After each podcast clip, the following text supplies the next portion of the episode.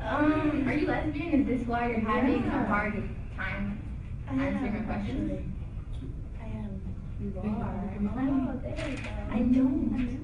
But you said that Like I, I have boyfriends before, but like not right now. so you're bisexual, Oh, not lesbian. Yeah. Mm-hmm. Okay, good to clear that up. What do you like better? Would you say like real cock or you know dildos or? Um, I think it really all depends on how you work it. Oh, Yeah. Mm-hmm. That's good. That's true, That's true.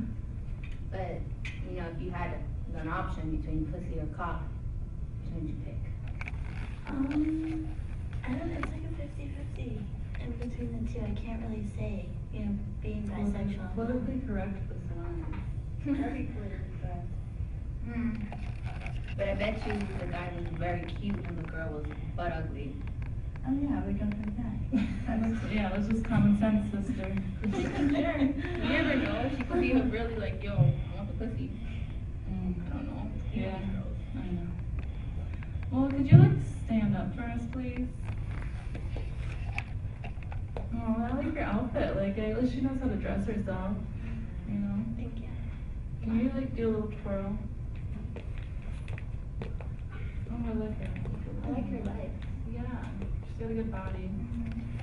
Would, do you mind showing us a little bit more of that pretty body of yours? What do you mean? Um, get naked.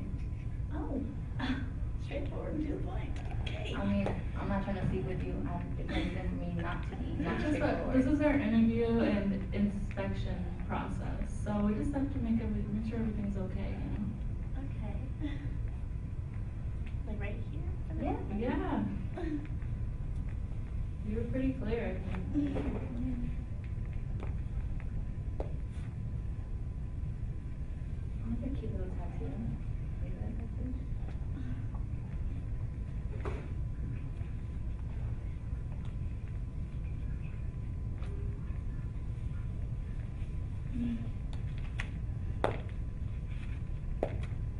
He's cute. She Mm-hmm. is really cute. Can, you, um, turn around, we'd like to see your ass. Mm. Bend forward. Try to see if you touch your toes, please. Uh, jiggle. I don't, I don't have to ask for that. I don't feel. You- you do have that. Yeah, You have a little bit of an ass, you do. Can Can you touch it? Oh! You got the stripper booty shake. There you go. There we go. Okay. Oh, oh, She's doing the stripper moves on us over here. I don't know about this one. I think she's a stripper. Regardless, she could shake her ass. What? I'm a stripper in my sorority. That's true. Girl, you gotta be classy too. Can't be letting everyone know you're a stripper. I can't really be too classy, but naked for the guys. Can't do like pinky out. We're, this is an inspection. This is different. Okay. And we're sisters. We're just getting close because then we could have stuff on you, you know? Like, if there's something wrong with you and you, you try to fuck us over, we're like, we got this on you, so try it, you know? Okay. Um, so I heard you have a friend that came with you. And you? She also is interested in joining our sorority. Yeah. Is she cute? I Because think so. You think so? that was I think sound we need to be the judge of that one. Yeah. So You sis- Sister Barbie, do you go to do best and bring that special lady I forward? think her name was Natalie. Yeah, yeah, that was her name. Wait, no, Her no, name's oh. Natalie. oh, Oh, Megan- you're Natalie. It was Megan, Megan Megan? Salinas. I'm sorry. Megan Salinas. I know, we've seen so many girls today. It's All of the ridiculous. Megan?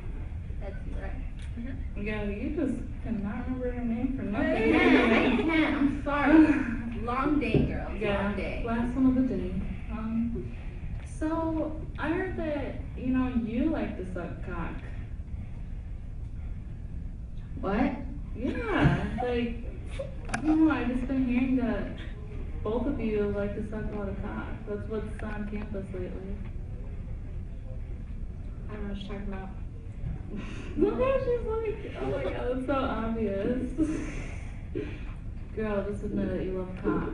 I mean, look at her lips. They look like they're from DSL. Ah, How about you open your mouth just a little bit? Let's see how wide it can open. Uh, you think we're funny?